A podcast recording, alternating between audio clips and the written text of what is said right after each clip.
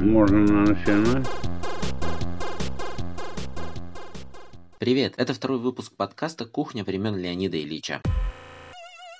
Есть такой актер Джонни Депп, которого знают все. Был он женат менее полутора лет на актрисе Эмбер Херт. У них был скандальный развод. На суд Эмбер пришла в простой неброской одежде, без макияжа, с прической якобы на скорую руку сделанной и со ссадинами на лице. Специальная команда стилистов и гримеров готовила ее, чтобы она правильно выглядела на суде. Вот, бил ее. И даже сейчас она вся какая-то замученная, растрепанная. В итоге они договорились, что Джонни Депп выплатит ей то ли 7, то ли 9 миллионов долларов, а она снимет все свои претензии. Но спустя некоторое время открылись другие подробности.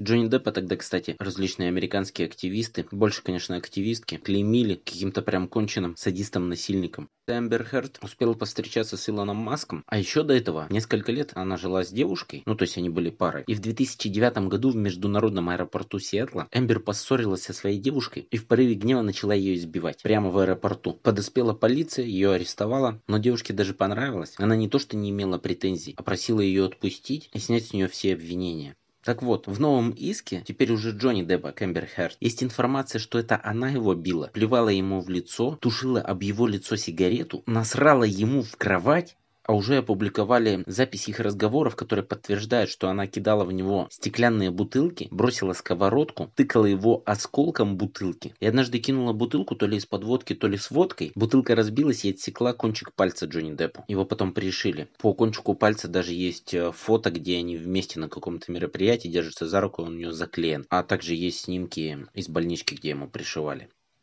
Эмбер нынче исполнится 34, но поглядите, насколько у него богатый жизненный опыт уже накопился. Насрать в кровать это, конечно, мощно. Прям тот случай, когда веселая низкопробная шуточка стала явью. Опровергнут один из главных мифов. Теперь все видят.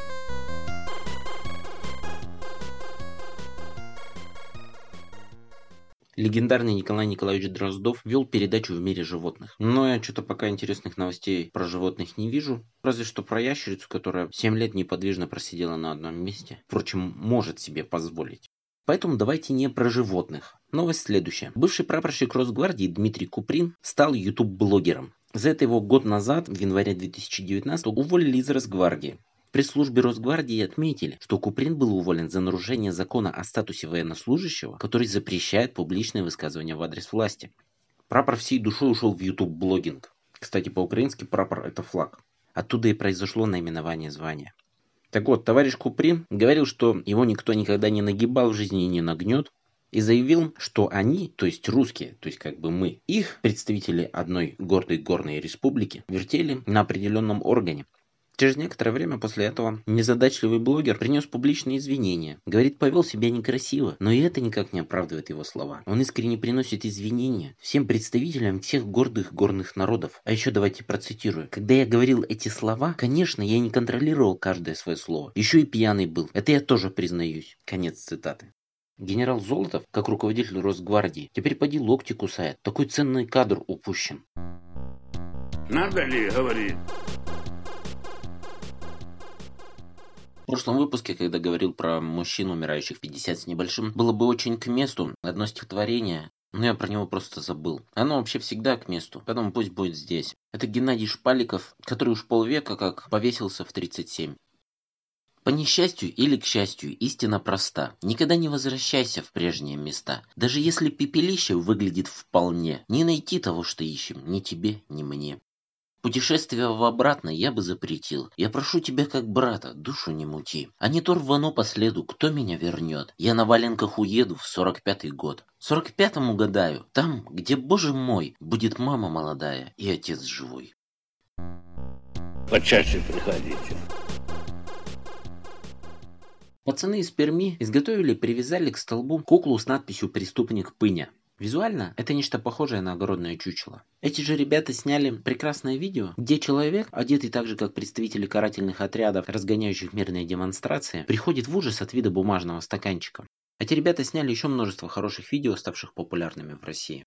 Они проводили разные акции, но во всех ситуациях это был мирный протест, мирное политическое высказывание, хорошая, добрая и правильная сатира, которая всем нам сейчас нужна. Теперь против ребят заведены уголовные дела, им грозит до 7 лет лишения свободы. Помимо поддержки правозащитных организаций, им нужно общественное внимание. Абсолютно недопустимо, чтобы эти люди получили реальные тюремные сроки.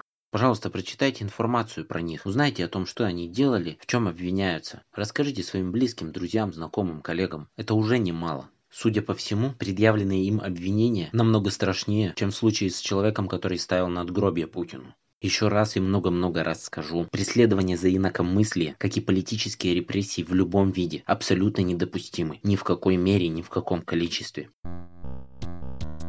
Он готов поправить и суверенитет государства, и любую законность, не говоря уже о гуманности.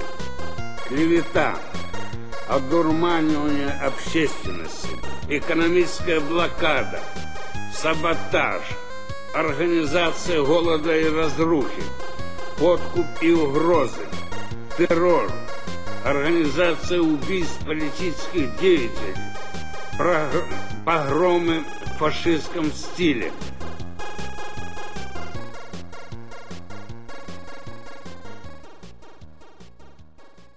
Часто можно встретить новости о том, что по результатам опроса невероятно большая часть россиян поддерживают немыслимые вещи то если бы президентские выборы проводились в ближайшее воскресенье, то за Путина проголосовали бы 96%, или, например, вот, новость от 3 февраля на РБК. Всероссийский центр изучения общественного мнения провел опрос, по результатам которого почти 80% россиян считают предложенные Владимиром Путиным поправки в Конституцию важными. Самые популярные из поправок поддержали более 90%. Кажется, куда еще беспросветнее. Народ темный, народ глупый, поддерживает всякие дурости. Но на самом деле, есть там в новости такая небольшая пометочка. Всероссийский телефонный опрос проводился 24 января, выборка составила 1600 респондентов корреспондентов. Заглянем-ка мы в календарик и посмотрим, что такое 24 января. А 24 января это пятница. И вот вы звоните в пятницу вечерком, еще желательно на домашние телефоны, тем, кто в этот момент скучающий сидит дома и очень хочет ответить на ваши вопросы по изменению Конституции. А респондентам, между прочим, задавали десятки вопросов. Там и в целом отношения, там и про важность Конституции, там и о том, знают они, не знают, о множестве конкретных изменений, как они относятся к такому изменению, как они относятся к этому. Представьте себе эту 1600 человек, которые в пятницу готовы были уделить 15, 20, а может быть больше минут сам по себе формат опроса намекает нам на нереалистичность его результатов, но нет никаких гарантий, что проправительственная социологическая организация эти результаты не подтасовала. В итоге мы получаем, что по мнению 80% скучающих воронежских бабушек изменения в Конституцию важные. И более всего из опрошенных ими людей положительно именно о предложении закрепить в Конституции обязательную регулярную индексацию пенсий. Потому что это бабушки. Одинокие бабушки сидят дома вечером в пятницу, им звонят, говорят, вот, как вы относитесь к тому, чтобы закрепить индексацию пенсий в Конституции? Скорее положительно они говорят. Цель таких соцопросов, не факт, конечно, что они на самом деле проводятся, что даже вот эту 1600 бабушек обзвонили в самом деле. Делается это, чтобы сформировать положительное представление. То есть не опросы отражают общественное мнение, а с помощью опросов формируют общественное мнение. Естественно, показав в вопросе, что 80% за, никак не сформируешь эти 80 за, но хотя бы несколько процентов. Это ведь война, конституция меняется в режиме спецопераций. Для президента и правительства это может быть вопрос жизни и смерти, поэтому они используют все возможные методы, в том числе и машину госпропаганды. В свое время сформировалось мнение, якобы 86% россиян за Путина. Абсолютно все СМИ, блогеры, кто угодно еще транслировал вот это вот мнение. Куча разных социологических компаний проводили опросы на огромных выборках среди большого количества очень разных россиян. И все они стабильно получали 86% фанатов Путина, которые готовы всегда за него голосовать, которые готовы умереть за него. 86%. И там задача была даже не в поднятии рейтинга Путина, а в том, чтобы внушить людям, которые против Путина, а это большинство россиян, что они маргиналы, что вот не какие-то там бичи, друг друга пыряющие по пьянке ножами, а именно они, одиночные изгои, которые не нужны России, которые все портят и никак не вписываются в общую массу, вот в эти 86%.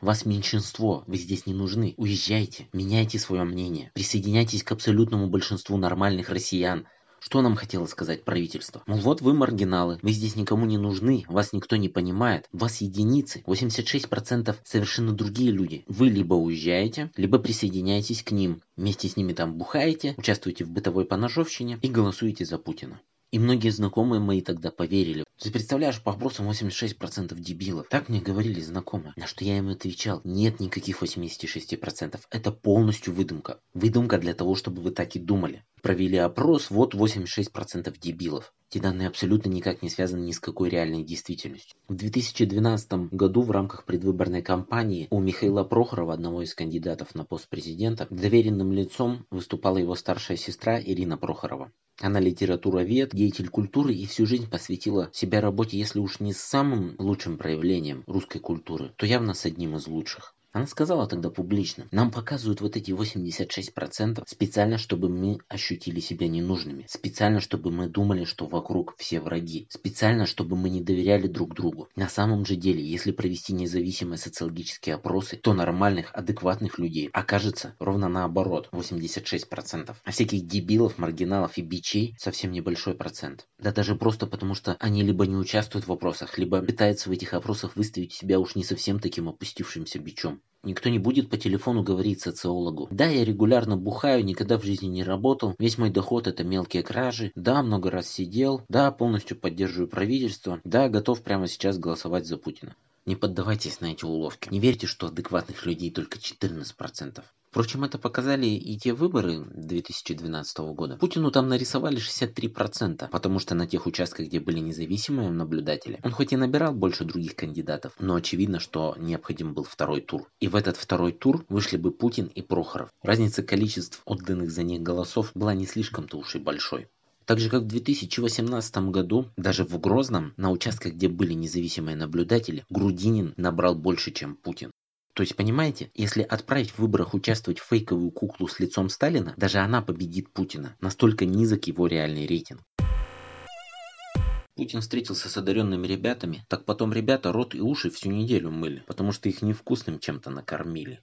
Давайте не будем кушать эту неприятную субстанцию в виде вымышленных социологических опросов с заведомо недостоверными результатами, которые только и нужны для того, чтобы сформировать это мнение. Таких рейтингов, таких процентов никогда не было и не будет. Это настолько немыслимые вещи, что не только в результатах ВЦИОМа и существуют. За рамки их отчетов глупые воинственные россияне, которыми они нас пугают, никогда не вырвутся. Граждан России, которые не хотят умереть на войне, которых абсолютно не радует разработка новых ядерных ракет, которые никогда не голосовали и не будут голосовать за Путина. Большинство. Эти люди везде вокруг нас. Концентрационный лагеря. С каждым годом Путин и его депутаты одерживают все более мощную победу во Второй мировой войне. Громят не только фашистских захватчиков, но и антисемитских свиней, Никуда не деться, нигде не скрыться от этой истерии. Она усиливается и нагнетается. Так будет продолжаться еще чуть более трех месяцев. Например, на этой неделе Госдума приняла в первом чтении законопроект о Всероссийской минуте молчания 22 июня. В 12 часов 15 минут по московскому времени, а именно в это время в эфир вышло обращение к советским гражданам, где сообщили о нападении Германии на Советский Союз. Предлагается принудительно ежегодно проводить минуту молчания. Было бы неплохо в целом ввести принудительный безусловный трехдневный траур с 22 июня по 25. Война ведь началась 80 лет назад, да кажется до сих пор не совсем еще закончилась. А потом, к 80-летию победы в войне, нужно этот траур расширить на весь год, кроме 9 мая. То есть сделать все дни в году траурные, а 9 мая праздничный. В конце концов, только по официальным данным 26 миллионов советских граждан погибло в этой войне. Почему мы так плохо чтим память этих людей? 364 траурных дня в год – это то немногое, что мы можем возложить на могилу дедов, воевавших за нас. Происходит именно то, о чем писал в свое время Владимир Ильич Ленин. В прошлый раз был довольно большой блок про правительство, в частности про премьер-министра. Но только на этой неделе меня догнал интересный материал по той теме. Тут совсем немного, в целом нужно понимать, что Мишустин выглядит как человек, главной задачей которого, как и многих чиновников России, было, чтобы его никто не слышал и не видел, чтобы ни в коем случае от него не исходило никаких новостей. Уж лучше так, чем будут хорошие новости, а потом, не дай бог, еще и плохие. И придется, как Аман Тулеев, извиняться перед Путиным за то, что случилось непоправимое на твоей территории. Раз человек годами отрабатывал мастерство быть незаметным, не создавать никаких инфоповодов, то как минимум в ближайшее время он продолжит быть таким же. Вот и отвечая на вопрос члена фракции КПРФ Алексея Корниенко, Мишустин был так тих, что нелегко даже разобрать, что он ответил. Я вам сейчас включу запись, но на всякий случай сразу расскажу, что они там говорят, а то можно и не понять. Значит, вот этот вот член фракции, Алексей Корниенко, спросил Мишустина, не стоит ли отменить путинскую пенсионную реформу. На что тот ответил, лучше ничего не трогать, и сейчас главное разобраться, что с доходами россиян. То есть, пенсионная реформа – это грабеж населения. Он состоялся и будет дальше продолжаться. А ему, как опытному налоговику, важно понять, почему у россиян еще есть какие-то доходы, откуда у них деньги, как они их получают и как их можно отнять в пользу государства. Вот это первоочередная задача. То ли он в этом ответе имел в виду реально их доходы, но он сказал, надо разобраться, что происходит с нашими доходами. Может он имел в виду свои личные доходы и доходы его жены, у которой обнаружили какие-то несметные богатства. Может и чуть шире, включая доходы членов правительства и различных высших чиновников. Вообще, все они являются сверхбогатыми людьми. Я никак не пойму, зачем Путин себе официальную зарплату повышает. Вот он некоторое время назад в очередной раз себе повысил. Теперь у него почти миллион рублей в месяц. Цель-то какая этого мероприятия? Вообще поражает, с какой легкостью заведомо неэффективно раздаются бюджетные деньги. Был премьер-министр Медведев, его отправили по сути на пенсию. Выдумали какую-то должность, его туда назначили. Мол, встречай старость с достоинством. Создали должность, а следом назначили ему такую же зарплату официальную, как у него была в должности премьер-министра. Это более 600 тысяч рублей. Ежегодно, с учетом налогов, на зарплату ничего не делающему чиновнику, должность которого была выдумана, чтобы его вот таким образом отправить на пенсию, будет тратиться более 10 миллионов рублей. То есть вчера ничего такого не было, а сегодня мы подумали и бац, пожалуйста, вот вам новый чиновник на минус 10 миллионов рублей в год. Безусловно, Россия фантастически богатая страна, и 10 миллионов рублей в год для нее ничего не стоит. Но именно из-за такого подхода и получается, что в супербогатой стране супернищее население. Все-таки хотелось бы услышать ваше мнение по проводимой пенсионной реформе, повышению пенсионного возраста. И не собираетесь ли вы ее отменять, как во Франции? Спасибо.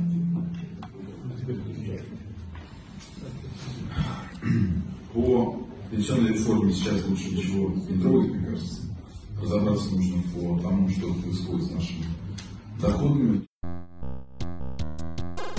Все это чудовищная ложь от начала до конца.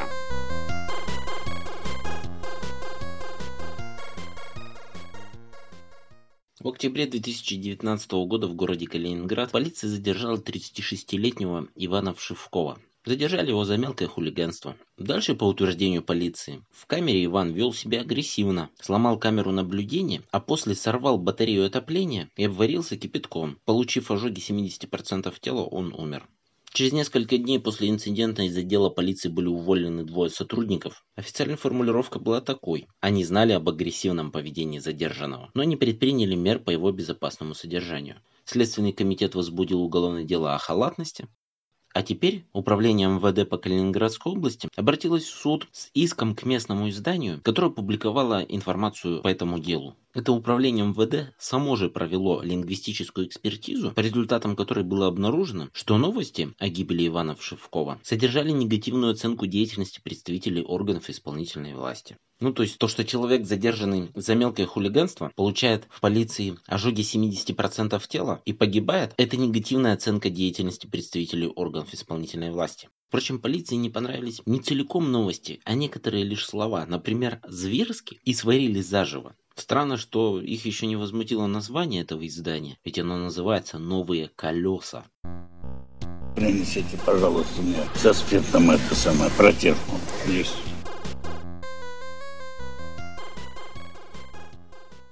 Государственный секретарь Соединенных Штатов Америки Майк Помпео приехал в Белоруссию. Я записываю этот подкаст на русском языке, поэтому я говорю Белоруссия, через О и с двумя С. Там госсекретарь встретился, разумеется, с Лукашенко и сказал, что США готовы обеспечить Белоруссию нефтью на 100%. И даже немножечко еще запихнуть сверху. Кстати говоря, это трамповский госсекретарь, а Трамп на этой неделе вышел из э, процедуры импичмента победителем. Сейчас он фаворит в предстоящей президентской гонке, но не факт, что он переизберется на второй срок. Хотя вероятность этого немала. Но немножечко про Лукашенко и независимость Беларуси. Сто раз все говорено. Самое ясное объяснение прозвучало в декабре, когда на радио «Эхо Москвы» Лукашенко дал интервью главному редактору Алексею Венедиктову. Там Лукашенко рассказал, что действительно был с российской стороны такой план присоединить Белоруссию к России, создать новое государство, в котором Лукашенко не будет допущен до президентских выборов. Президентом будет Путин. А Лукашенко получит пост председателя Совета Федерации, тот, который сейчас занимает Валентина Матвиенко. При таком раскладе Лукашенко заявил, что он готов умереть за независимость Белоруссии. Настолько ему не понравилось предложение. Также он выразил однозначную уверенность, что если будут проводиться честные президентские выборы на территории такого объединенного государства, и он будет в них участвовать, то он однозначно победит Владимира Путина, как минимум на территории России. В это легко поверить. С его постоянными напоминаниями, что в Беларуси нет бандитизма, нет олигархов, а у него и его ближайшего окружения нет дворцов, яхт и богатств в офшорах. С такой риторикой, на таком контрасте, ему несложно выиграть в выборах у Владимира Путина. В том числе и поэтому таких выборов никогда не случится. Лукашенко отстоял независимость Белоруссии и теперь кажется уже на много лет вперед. За это ему с российской стороны и подпортили жизнь с помощью нефти и газа. И раньше Россия никогда не поставляла Белоруссии нефть и газ себе в убыток. Там всегда была заложена хорошая норма прибыли. Но последние годы цены для Белоруссии поднимали, а в этот раз подняли настолько, что Белоруссия закупает нефть не в России. Это выходит им не особо-то дороже. Все выглядит так, что в этой ситуации больнее всего России, что именно она самая проигравшая сторона. Какая-то прям попытка на зло уши отморозить себе расшатывает элементарные нравственные нормы. Коррупция становится все более явной даже в высших звеньях государственной машины. Продолжается упадок духовной культуры, растет преступность.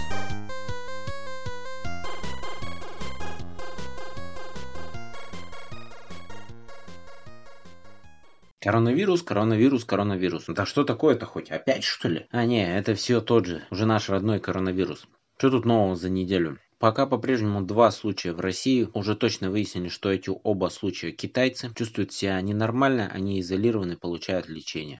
Чите инфицированный китаец возмутился, что ему плохо оказывают медицинскую помощь, а условия содержания значительно хуже, чем в китайских больницах. Но у него жена российская азиатка и ребенок азиатский. А он говорит, так вы хотя бы моему ребенку окажите помощь, он же русский. С этим коронавирусом вообще какие-то чудеса. На 4 рубля стали давать больше за доллар, потому что якобы мировые инвесторы ощущают общую усталость от риска. Но есть объяснение попроще. Китай крупнейший потребитель нефти в мире. В связи со всем происходящим, этот объем потребления несколько снизился в Китае. Спрос на нефть чуточку упал, цена тоже немного снизилась. Ну и рубль, который очень зависим от э, стоимости нефти, тоже гуляет туда-сюда. Еще более чудно и загадочно то, что россиян из Китая эвакуируют в Тюмень. Они уже прилетели сюда, прилетело два самолета Ил, четырехмоторных, очень шумных. Я их слышал, как они к нам прилетали. Они намного шумнее постоянно летающих аэробусов и боингов, поэтому при заходе на посадку привлекают к себе внимание. Но люди прилетели, их встретили специалисты в костюмах полной химической защиты, погрузили в автобусы и полностью минуя город увезли в санаторий в 30 километрах от Тюмени. Какой-то правительственный санаторий никому не нужный. Там у них забрали одежду на дезинфекцию, но выдали все необходимое. Люди будут там торчать две недели, там есть интернет, а зарядки к телефонам они с собой привезли. Вообще удивлен, что на этой неделе какие-то новые события, связанные с коронавирусом. Ведь была сходка авторитетных людей в Ялте, и они раскороновали этот вирус. Кое-кто пытается выхолостить и извратить самую суть заключительного акта.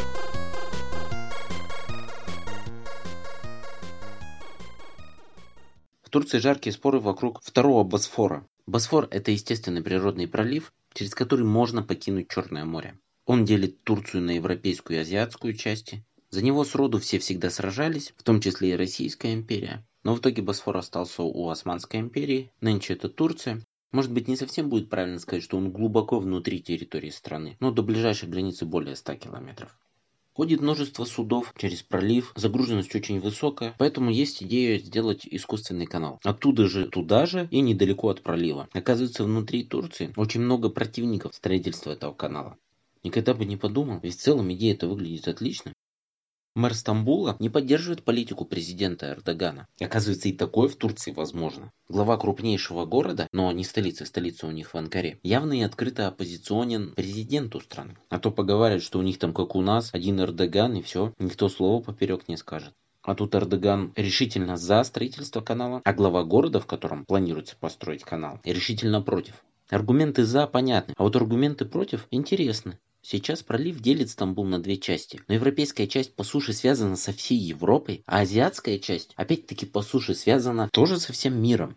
Появление канала разделит Стамбул на три части, и в серединке получится оторванная от двух соседних. А это сейсмоопасная зона, и в случае землетрясения эвакуировать, оказывать помощь тем тысячам людей, которые живут вот в этой серединке, отрубленные от мира, будет весьма затруднительно.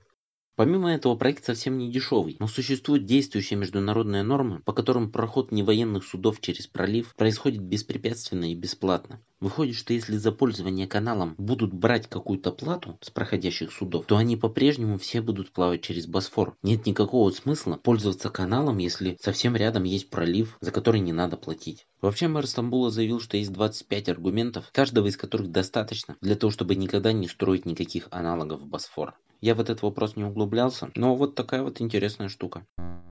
Мы не можем не видеть и отрицательных моментов.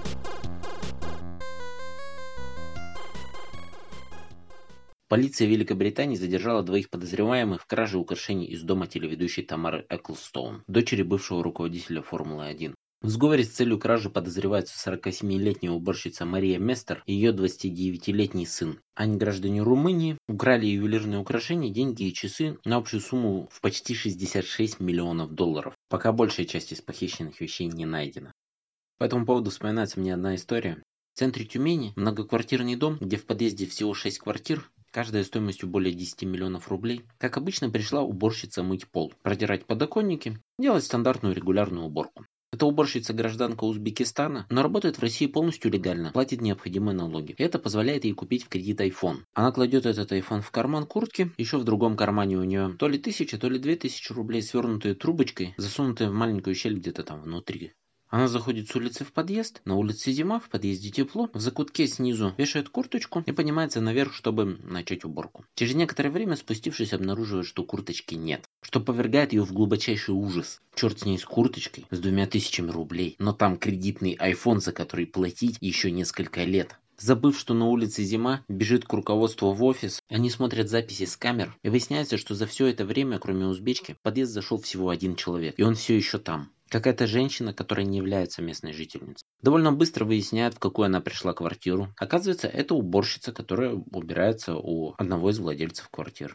Зайдя в квартиру, обнаруживают сразу в прихожей в пакете свернутую куртку. Уборщица, у которой украли, говорит уборщица, которая украла. Забирай себе деньги, отдай мне телефон и куртку. Уборщица, которая украла, русская женщина лет 45, объясняет, что никаких денег, никакого телефона она не видела, а курточку взяла, потому что была уверена, что это кто-то из жильцов вывесил ненужную, чтобы нуждающиеся забрали. Курточка хорошая, ей понравилась, она себе забрала. Раз это не так, пожалуйста, курточку забирайте. Я ее не трогала, только вот свернула, убрала в пакет. Ничего там не доставала, все в карманах как есть. Но проверка карманов, разумеется, приводит к тому, что нет ни денег, ни телефона. Вызывают полицию, вызванивают хозяйку квартиры. Полиция говорит узбечке, иди ищи под окнами свой телефон. Скорее всего, она его выбросила в окно. И действительно, нашли в снегу, в сугробе, телефон целый невредимый. Деньги, вероятно, были либо тоже выброшены в окно, либо смыты в унитаз. Уборщица это оказалась ранее судимой, целом вот такая вот история. Телефон вернули, курточку вернули. К женщине никаких зацепок нет, которая русская уборщица. Она уверяет, что телефон не трогала. Он весь в сырой, в снегу. Снять с него никакие отпечатки не получится, так сказала полиция. Деньги не доказать даже, что существовали, а почему была взята курточка, она дала вполне толковое объяснение. Обеих уборщиц повезли в отделение, одна писать заявление, другую просто помуржить, видимо. Прибывшая владелица квартиры сказала, «Господи, мне так стыдно перед вами всеми. Мне ведь ее порекомендовала родственница. Я даже предположить не могла. Больше я, конечно, к ней обращаться не буду». Все это чудовищная ложь от начала до конца.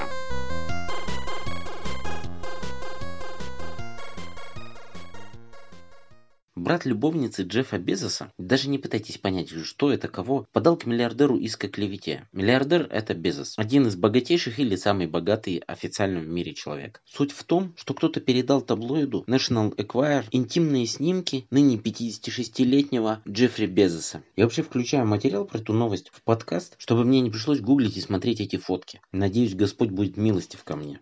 А, брат-то любовница при чем здесь? Некий консультант по безопасности, работающий у Безоса, публично сообщил, что брат его любовницы эти фотки и слил. Ну а тот в своем иске заявил, что это клевета, что, мол, Господь его миловал, как и меня. Эти фотки он никогда не видел, в его распоряжении их никогда не было, соответственно, никаким изданием он передать их не мог. Не кончили мы там дело, кончим отсюда.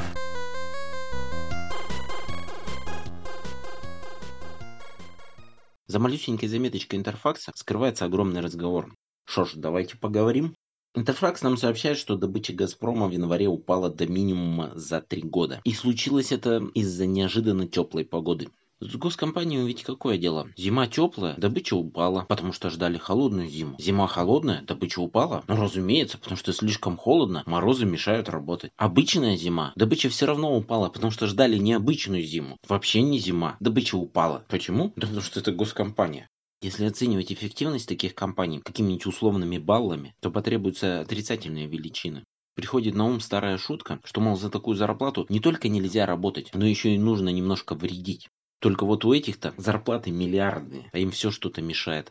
Но это все была подводка к основному разговору. Думаю, уже все поняли про глобальное потепление. Кто-то говорит, что это миф, никакого глобального потепления нет. Кто-то говорит, что глобальное потепление есть, а вот как раз таки различные сведения о том, что его нет, это мифы. Кстати, мифы первая советская рок-группа. Они 60 лет назад играли рачок, который сейчас звучит отлично.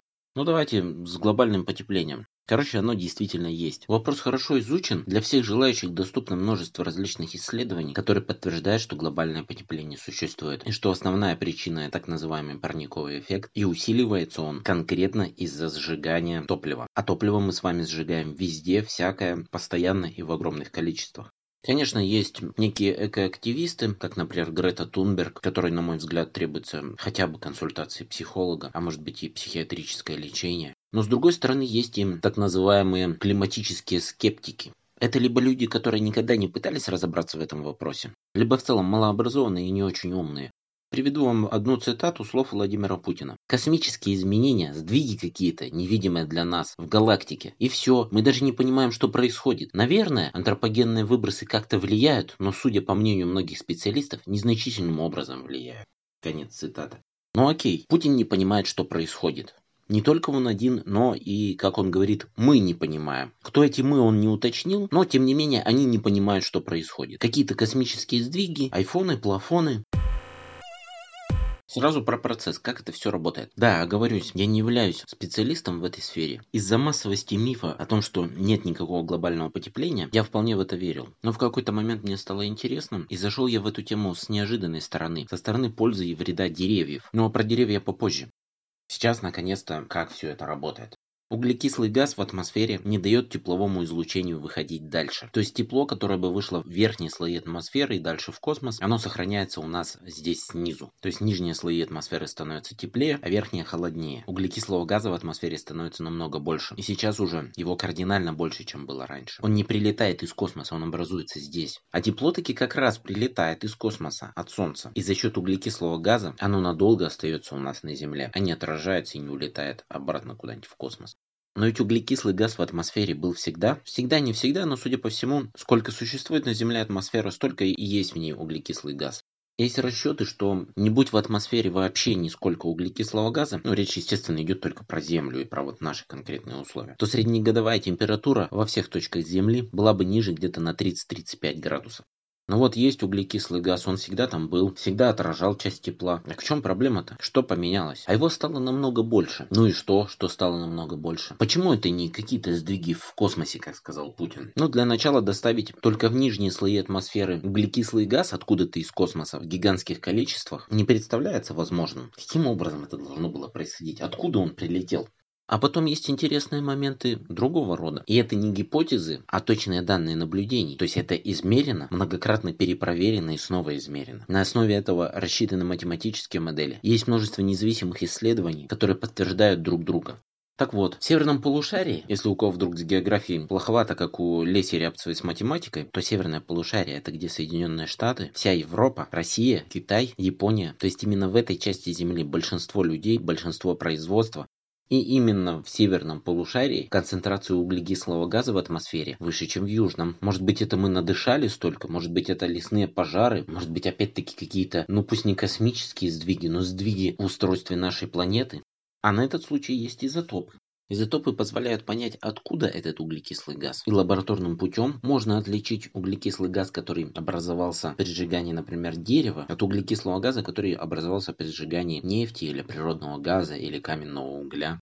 И среди углекислого газа в атмосфере становится намного больше именно такого углекислого газа, который образовался в результате сжигания ископаемого топлива. То есть это газ, нефтепродукты, каменный уголь. За последние сто лет выбросы в атмосферу продуктов ископаемого топлива выросли в 16 раз. Кстати, существенную роль оказывает и производство цемента. В дополнение ко всему этому фиксируется снижение количества тепла, которое поступает на Землю от Солнца.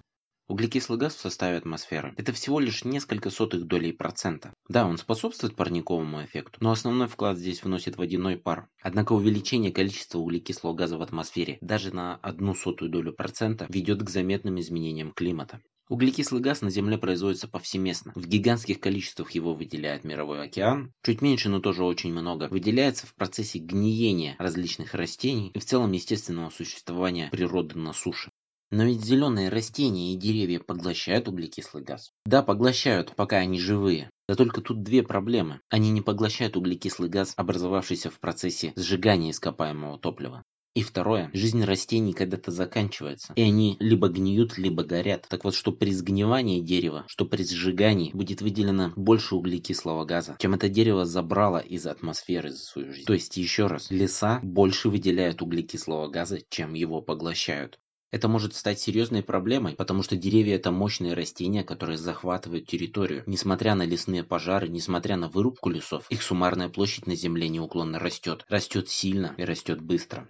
Деревья не только выделяют больше углекислого газа, чем поглощают, они еще и меняют климат вокруг себя. Они способствуют формированию водяного пара, влияют на атмосферу так, что в лесах чаще идут дожди, а они эту влагу накапливают. С лесом, конечно, очень неожиданно. Для борьбы с глобальным потеплением нужно не сажать новые деревья, а вырубать леса и более-менее приемлемый вариант использования этой древесины для строительства, чтобы дерево не сгнило и чтобы мы его не сжигали в виде дров. Во всех остальных случаях леса способствуют глобальному потеплению. И деревья, как сорняки, захватывают все большую и большую территорию. В России пятая часть всех лесов мира. Почти половина территории России – это леса. Только за последние 10 лет площадь лесов на территории России увеличилась примерно на 3%. Это гигантская величина. Среди них площадь березовых рощ выросла на 20%.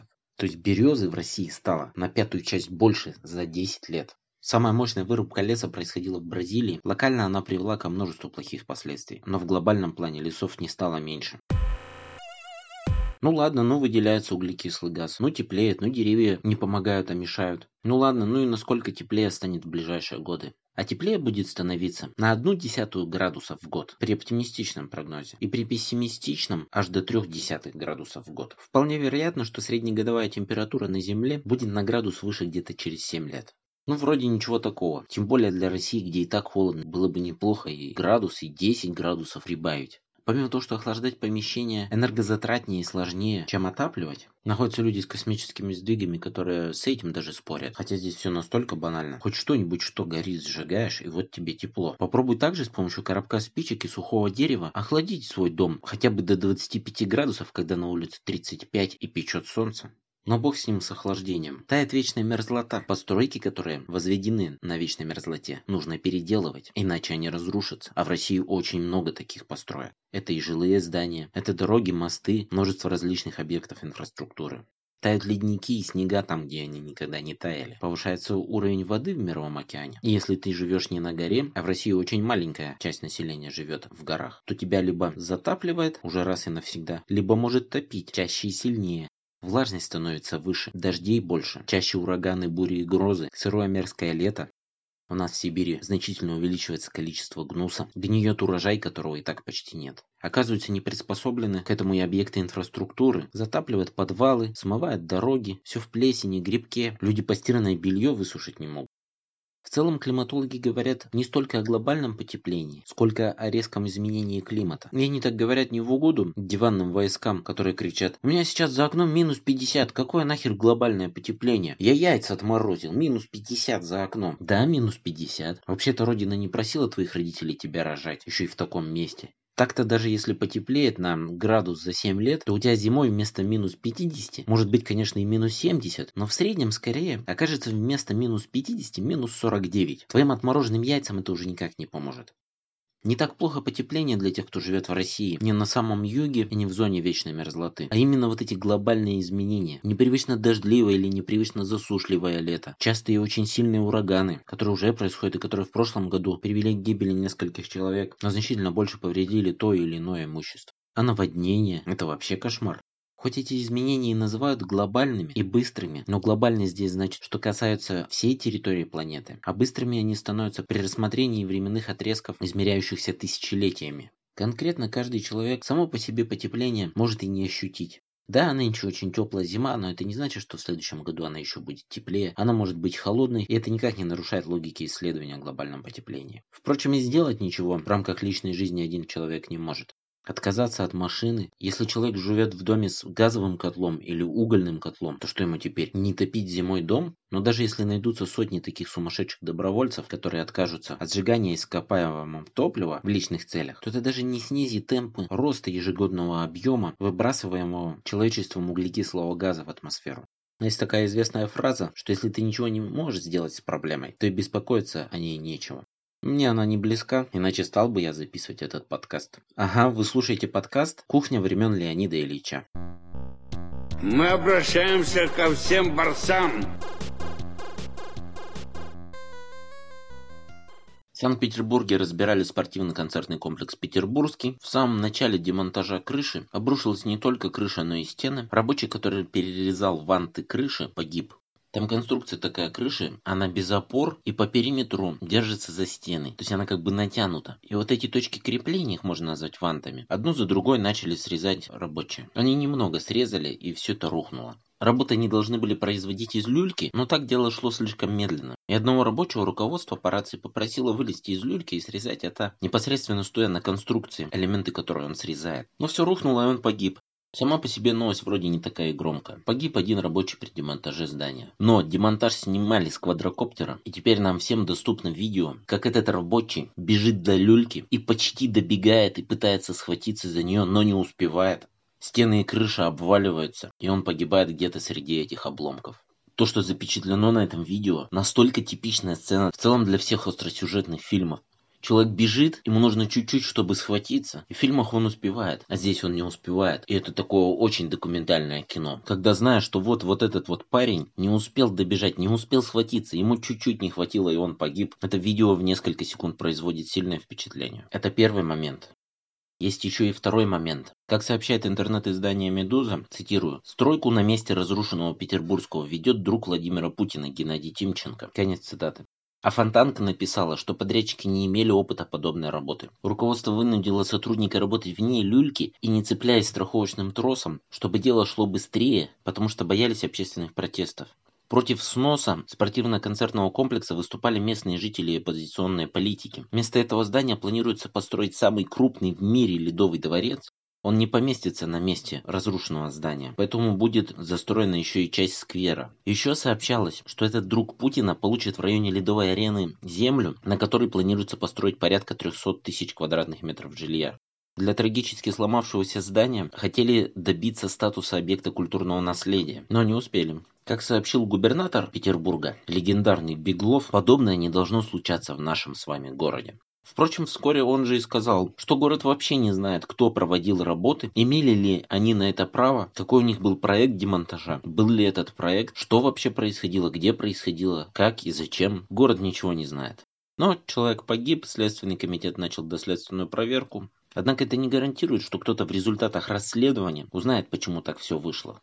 Но, в общем-то, из приведенных материалов и даже вот этого небольшого видео вполне понятно, почему так все вышло. Почему из раза в раз все так выходит. Такова могучая поступ истории.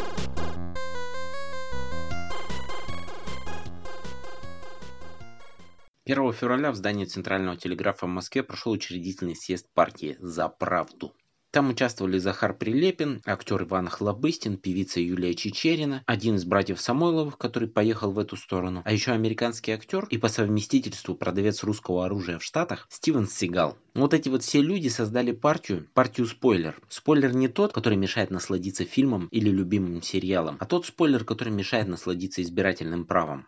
Сейчас к будущим выборам в Госдуму нас создается куча всяких партий. Уже многократно обсуждалась партия от представителей игры «Танки», попробуют создать какую-нибудь партию для бизнеса, типа либеральную партию. Так потом и скажет наш гарант. На выборах было 30 партий, но советский человек любит только одну. Поэтому партия власти набрала 99% на этих выборах. Удивительно, что эта партия не представляет ни рабочих, ни средний класс, ни людей консервативных взглядов, ни людей либеральных взглядов, ни бизнес, ни ностальгирующих по Советскому Союзу. Она представляет только высших чиновников и действует в интересах самого высшего чиновника и чиновников чуточку ниже. Она даже не представляет интересы чиновничьих низов, Впрочем, на реальных выборах она бы столько и набрала, сколько в принципе может набрать партия, представляющая высшее чиновничество мирное сосуществование государств с различной социальной системой. В Штатах обнаружился любитель страховок. Зовут его Карл Карлсон. 1 января 1991 года в доме, где он жил, произошел пожар. Троих детей он спас, а его 30-летняя жена сгорела в ванной. Но она не смогла выбраться, была заперта в ванной. Карлсон получил 215 тысяч долларов страховки за погибшую жену. Несмотря на то, что пожар случился всего через 19 дней после того, как Карл Карлсон застраховал ее жизнь, никаких обвинений ему не предъявили. Он взял эти деньги и с детьми переехал в штат Нью-Йорк, откуда он сам родом. Спустя 17 лет, уже теперь 23-летний сын, один из тех трех а, ребятишек, которых он забрал во время пожара, застраховал свою жизнь на 700 тысяч долларов и подписал документы, что в случае его смерти страховая выплата должна быть произведена его отцу.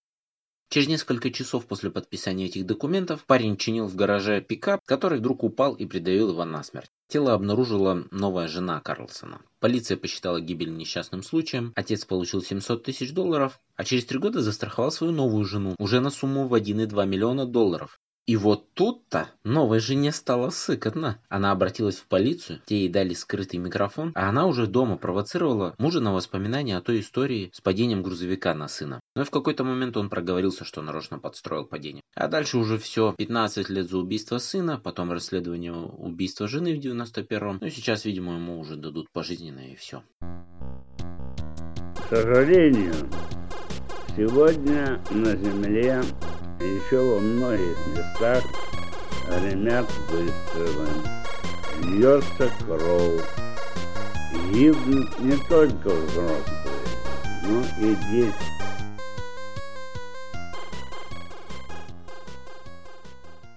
Вышел трейлер фильма «Форсаж 37», и 37 это не про сталинские репрессии, а просто порядковый номер фильма. Ну там, наверное, про машины, хотя, честно говоря, я не смотрел ни одного, но то, что их так много, впечатляет. Для тех, кто только вчера вышел из лесу, на самом деле там всего лишь девятый фильм. На прошлой неделе слили базу данных всех держателей карт красного и белого. Там указаны ФИО, телефон и номер карты. На этой неделе то же самое, только с гипермаркетами лента.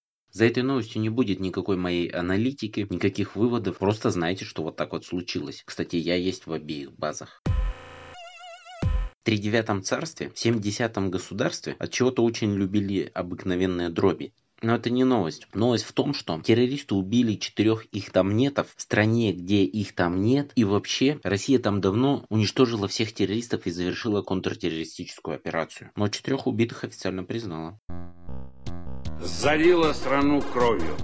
Убиты, замучены, брошены тюрьмы десятки тысяч лучших, преданнейших сыновей и дочерей народа. Черная ночь террора опустилась над страной.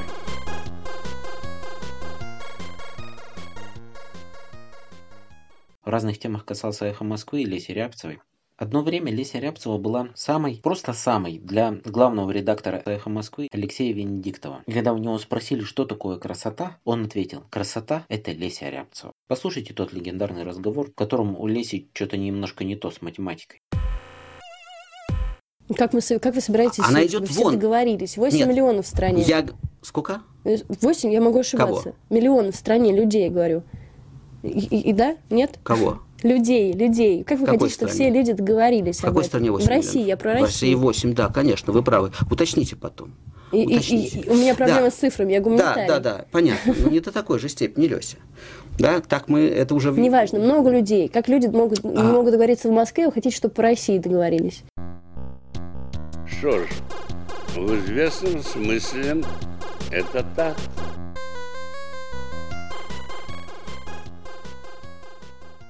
Спасибо, что слушали второй выпуск подкаста «Кухня времен Леонида Ильича».